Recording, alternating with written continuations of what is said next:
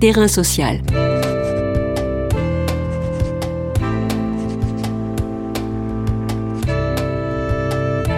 Hugues Chevarin. Emmanuel Lallemand.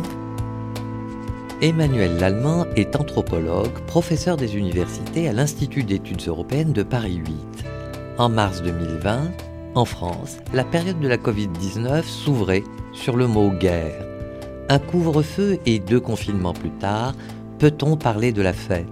Cette fête, toujours protéiforme, parfois transgressive, est-elle dans l'esprit des autorités une ennemie à combattre? Serait-elle antisociale? Aujourd'hui, Terrain Social se demande où se cache la fête. Terrain social. Bonjour Emmanuel Lallemand. Bonjour. Y a-t-il une guerre sociale à la fête? On est le seul pays à avoir demandé à sa population de signer et de remplir des autorisations de circuler. Alors quid de la fête? Alors quid de la fête en général, je dirais, et quid de la fête quand elle est à ce point empêchée par une crise sanitaire? Et c'est vrai que ce qui m'a le plus frappé, moi, dans cette période, c'est à quel point la fête avait, avait toujours été, au contraire, maintenue, même dans les périodes, on va dire, les plus sombres de ces dernières années, notamment euh, au moment des attaques terroristes. Euh, la fête était au contraire maintenue, presque comme une valeur qui devait nous être commune, quelque chose qui nous permettait de montrer qui nous étions, en tout cas qui nous étions culturellement, socialement, comme une forme de résistance à la barbarie. Et là, on voit à quel point euh, bah, la guerre, comme vous le dites, euh, qui est celle contre un virus, et non pas contre effectivement des terroristes, et ben cette guerre contre un virus, au contraire, elle fait elle fait que ces fêtes sont absolument euh, empêchées, ne peuvent plus être considérées comme des valeurs communes, ne peuvent plus être considérées comme quelque chose qui nous fait vivre ensemble et qui nous fait dire qui nous sommes culturellement, mais au contraire, c'est ce qui serait moralement plutôt condamnable de faire la fête. Et c'est vrai qu'au-delà de l'interdit, de la dangerosité, effectivement, des contacts rapprochés. Et c'est vrai qu'on ne peut pas, euh, on ne peut pas effectivement nier que pendant une fête, sans doute, les gestes, les, gestes de, contrôle et de barrières sanitaires sont, se sans doute très vite oubliés. Il n'empêche que je trouve que cet interdit autour des fêtes a été bien au-delà de, des simples questions de, de, de, barrières et de gestes sanitaires, de gestes barrières, que l'interdit a porté plus sur cette question de l'être ensemble que produit la fête. Et cet être ensemble que produit la fête, c'est justement l'inverse du simple petit rassemblement familial, c'est l'inverse du simple renfermement dans son espace domestique. Souvent, la fête, oui, c'est être à la rencontre des autres, c'est être dans l'espace public, c'est être dans des espaces autres que le seul espace domestique. Donc c'est ça, effectivement, qui, sur lequel a pesé beaucoup de contrôle social ces derniers temps. N'avez-vous pas l'impression que nous avons vécu depuis une année du fait du port du masque, et pourtant le masque est un élément parfois de la fête, une sorte de grand carnaval triste. Alors, euh, le, masque est effectivement un des éléments de cette inversion des rapports sociaux, de cette mise en scène de soi et des autres, euh, notamment du phénomène carnavalesque, où on peut se déguiser, voire cacher pour être un autre, voire pour être celui qu'on ne peut pas être d'habitude. Et le, pauvre peut se déguiser en riche, celui qui n'a pas le pouvoir peut se déguiser en roi, voire l'homme peut se déguiser euh, en femme. Tout ça dans un espace-temps extrêmement déterminé, qui est celui du carnaval, dont tous les anthropologues et les historiens ont bien montré à quel point son système d'inversion était tout à fait indispensable au fait de recouvrir l'ordre établi. Et c'est vrai que là, on a un masque qui est plutôt un masque qui empêche l'expression, un masque qui est le symbole de la distanciation sociale, et un masque aussi qui vient euh, mettre un peu à mal tout ce que Goffman a pu dire sur effectivement l'organisation des apparences, le fait d'avoir des mimiques, des gestes réparateurs dans les dans l'ordre des interactions, le fait de pouvoir effectivement euh, pouvoir donner un peu de lien à toutes ces interactions sociales qui sont souvent caractérisées par des formes quand même de, de petites violences quotidiennes. Et c'est vrai que ce masque en, en, rajoute un peu plus.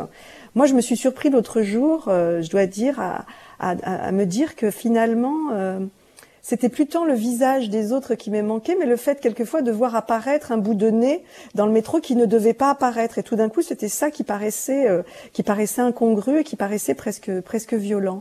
Et c'est vrai qu'on a affaire à un carnaval bien triste hein, et surtout à quelque chose qui n'a pas de borne temporelle. Et je pense que c'est ça qui est très difficile actuellement, c'est de se dire que finalement, quand est-ce que ça va s'arrêter? Si ça a vraiment le sens du carnaval, c'est que justement, les bornes temporelles du carnaval sont extrêmement bien établies. On sait que ça dure une semaine par exemple. Et euh, donc cet, cet, effet comme ça temporel très très contraint, très déterminé fait qu'on autorise ces rapports sociaux, on autorise ces formes de débordement euh, tout à fait contrôlées parce qu'elles se font dans un temps donné. Là, la caractéristique de la période, c'est qu'on on a quand même ce sentiment de quelque chose qui dure et dont on ne voit pas précisément la fin, dont on ne voit pas précisément ce que nous avions appelé pendant le premier confinement le monde d'après. On ne le voit pas advenir. Est-ce que euh, pendant ce temps-là, on a euh, créé de nouvelles ritualisations, euh, de nouveaux rites de la fête? Et avant d'en venir au développement de cette idée, n'était-il pas prévisible qu'avec la fermeture des lieux dédiés à la fête, la fête se ferait tout de même un chemin où est allée se loger la fête? Absolument. La fête, vous le dites très joliment, elle se ferait un chemin, c'est-à-dire elle organise, elle s'organise dans des espaces, je dirais, interstitiels. Il me semble effectivement que, notamment du point de vue d'une génération, hein, les jeunes actuellement, qui ne peuvent pas être dans leur lieu de formation, euh, les universités notamment. Ils ont besoin de se retrouver, c'est une évidence de le dire. Hein. C'est un truisme de dire que la socialisation des jeunes, elle se fait dans les lieux comme les universités et elle se fait aussi dans d'autres types de situations sociales que sont les rassemblements de type festif. Donc oui, elle se ferait un chemin, elle se fait dans des dans des petits espaces interstitiels que d'aucuns ont très vite considérés comme étant clandestins, alors moi je pense qu'il y a une grande différence entre toutes ces petites ajustements festifs qui se font euh, dans de petites, euh, de petits rassemblements, le fait de se retrouver à petit nombre, et puis la grande médiatisation qu'on a faite, notamment autour des fêtes de fin d'année, euh, autour des fêtes clandestines qui ont été affublées d'un certain nombre de qualificatifs. C'était le clandestin, c'était le subversif, c'était les espaces comme des hangars, comme des tunnels, donc tout l'imaginaire comme ça effectivement de, de la subversion qui qui, allait avec. Oui, certes, ces grandes fêtes clandestines ont sans doute existé. Euh, elles existent peut-être encore un peu, mais ça reste des phénomènes très marginaux.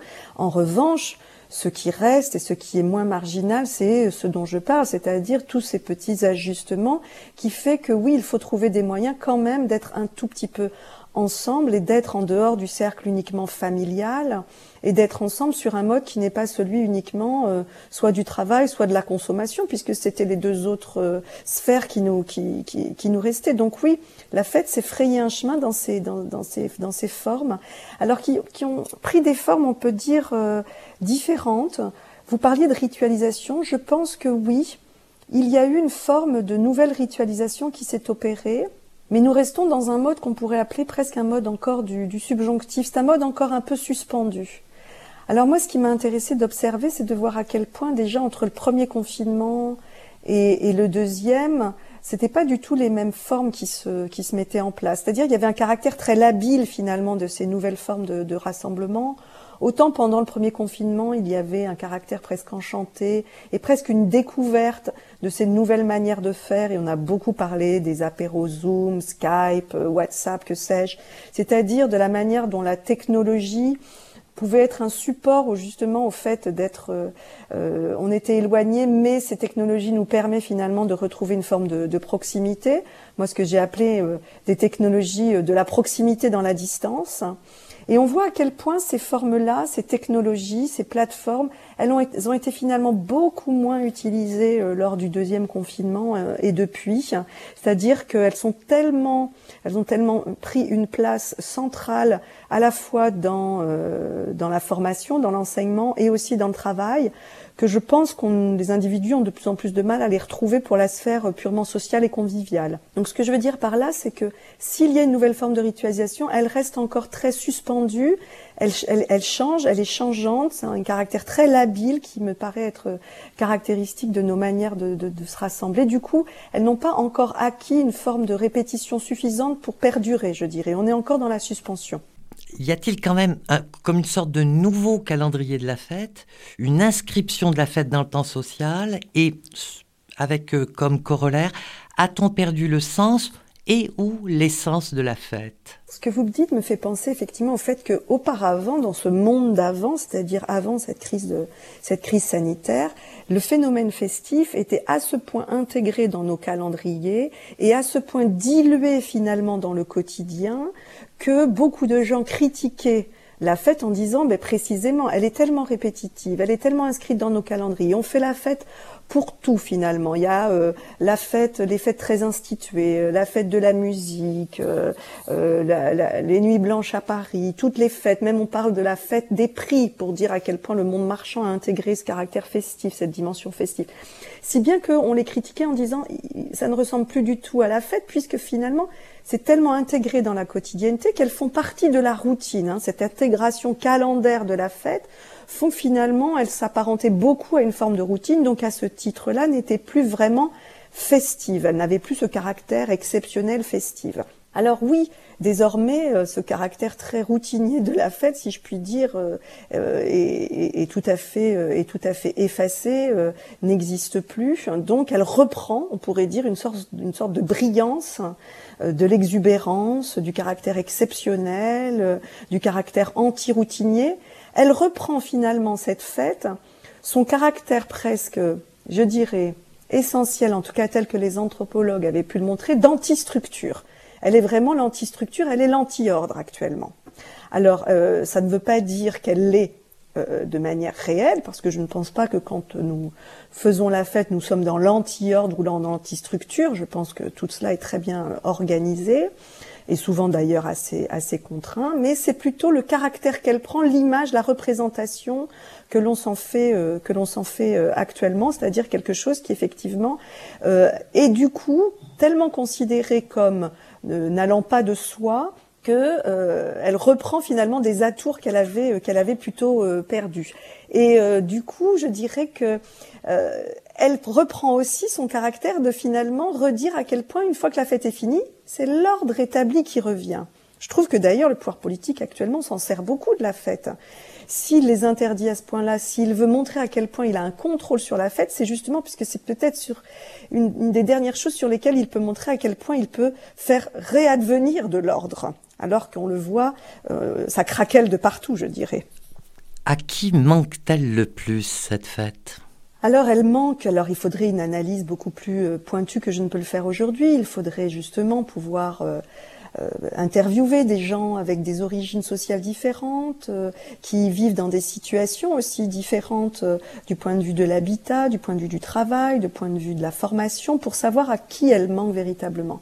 Je dirais que elle manque pour tous ceux qui y voient une manière de à la fois former des parenthèses, voire des existoires par rapport au quotidien, mais aussi pour ceux qui montrent à quel point c'est dans la fête que l'on produit aussi de la communauté qui va pouvoir avoir un sens tout au long euh, de la, vie sociale euh, ordinaire. C'est-à-dire à la fois ce caractère de parenthèse, mais une parenthèse dans laquelle on voit que c'est de la communauté qui se joue et une communauté qui va déborder uniquement euh, cette parenthèse, qui va vouloir avoir du sens dans le dans l'ensemble de la sphère sociale la, la fête n'est pas euh, n'est pas du one shot, je dirais. On fait la fête souvent en souvenir d'une autre fête.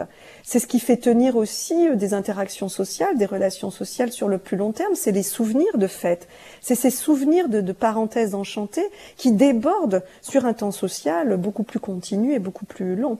Donc je dirais qu'elle manque à tout, euh, à toutes ces personnes qui voient dans la fête non pas quelque chose de totalement débordant, mais quelque chose qui est structurant sur le plan euh, des relations sociales. Donc oui, elle manque à beaucoup de gens, je pense, actuellement. Dans ce, manque, et vous l'avez souligné, euh, s'inscrivant, on va dire, dans un temps plus long, qu'en est-il de la jeunesse? Celle à, qui on devrait dire euh, faites la fête alors c'est sûr que de manière euh, beaucoup plus cruelle pour la jeunesse se joue ce manque de fête, c'est-à-dire que on le sait, il y a un pouvoir euh, socialisant dans le phénomène festif qui est particulièrement important pour les jeunes.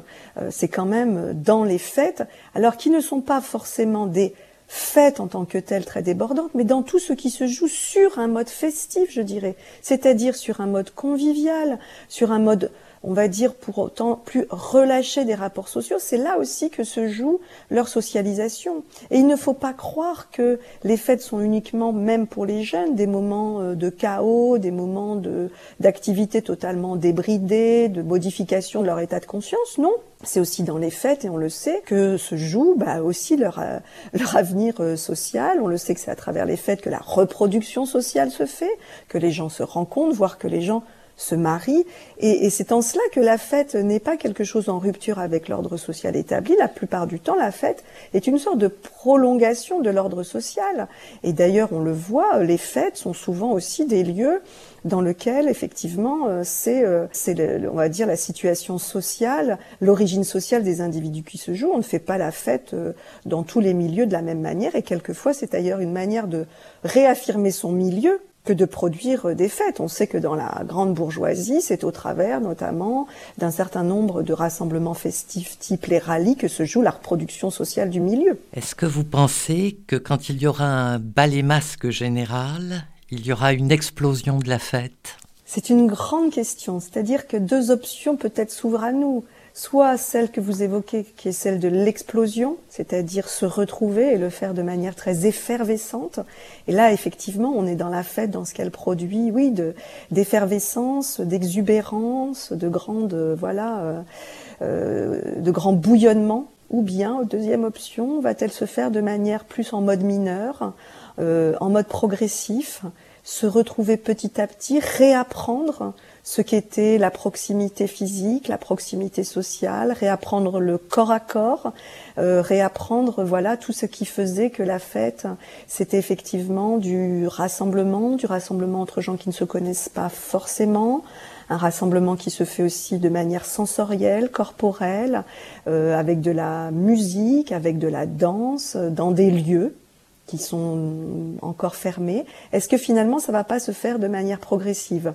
Je ne saurais le dire. Je dirais qu'on est justement dans cette attente-là, et peut-être aussi, je dirais, de questionnement euh, presque personnel que nous avons. Et moi, que vais-je devenir dans cette euh, dans ce passage-là? Est-ce que je vais avoir envie euh, d'être à nouveau quelqu'un de festif ou au contraire d'être dans cette forme de réflexivité permanente à laquelle cette période nous a nous a conduit à être, c'est-à-dire qu'est-ce que je peux faire, qu'est-ce que je ne peux pas faire? Merci Emmanuel Lallemand. Je rappelle que vous êtes anthropologue, professeur des universités à l'Institut d'études européennes de Paris 8. Terrain social.